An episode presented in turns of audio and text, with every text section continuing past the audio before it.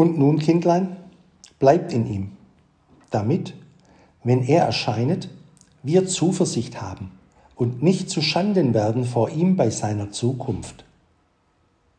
1. Johannes 2, Vers 28. Wer seine Gebote hält, der bleibt in ihm und er in ihm. Dass er in uns bleibt, erkennen wir an dem Geiste, den er uns gegeben hat.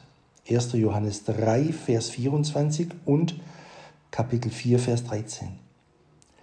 Wer böse ist, bleibt nicht vor dir. Psalm 5.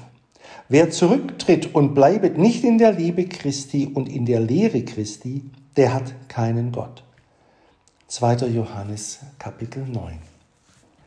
Andachtstext. Das Kommen zu Jesu und Sein in Jesu ist noch nicht alles.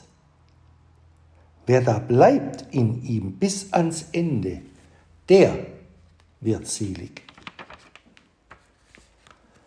Wenn einige etwas von der Nähe Jesu gekostet haben, so halten sie sich schon für ewig geborgen, werden sicher und stolz oder kalt, endlich gar lau. Und anstatt in Jesus zu bleiben, bleiben sie in der Einbildung, in der falschen Zurechnung seiner Gnade und Gerechtigkeit oder in dem eitlen Ruhme, Jesum einmal gehabt und erfahren zu haben. Bleiben, sagt Johannes, bleiben sollt ihr in ihm. Fortwährend sollt ihr seiner teilhaftig sein. Alle Tage ihn in euren Herzen erfahren, ihn immer nahe haben. Den Glauben, die Liebe, die Gemeinschaft mit ihm täglich erwecken, erneuern und immer lebendig, brünstig zu erhalten suchen. Dazu gehört das unablässige Gebet, das Jesus und Paulus so sehr empfiehlt, dass auch alle, die in Jesu geblieben sind, treu geübt haben. Ach, man ist wohl bald erweckt und freut sich des Kommens Jesu in sein Herz, aber man hält ihn nicht fest und bleibet nicht in ihm. Man hat den Schatz gefunden, bewahret ihn aber nicht. Man will nicht alles für ihn hingeben.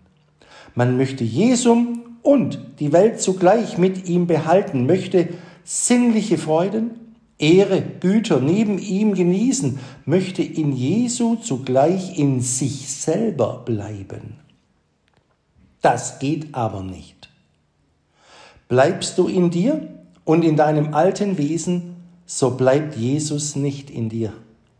Du musst von dir ausgehen, dich selbst gänzlich verleugnen, deinen alten Menschen ans Kreuz schlagen oder du kannst nicht Jesu Jünger sein, nicht in ihm bleiben. Amen.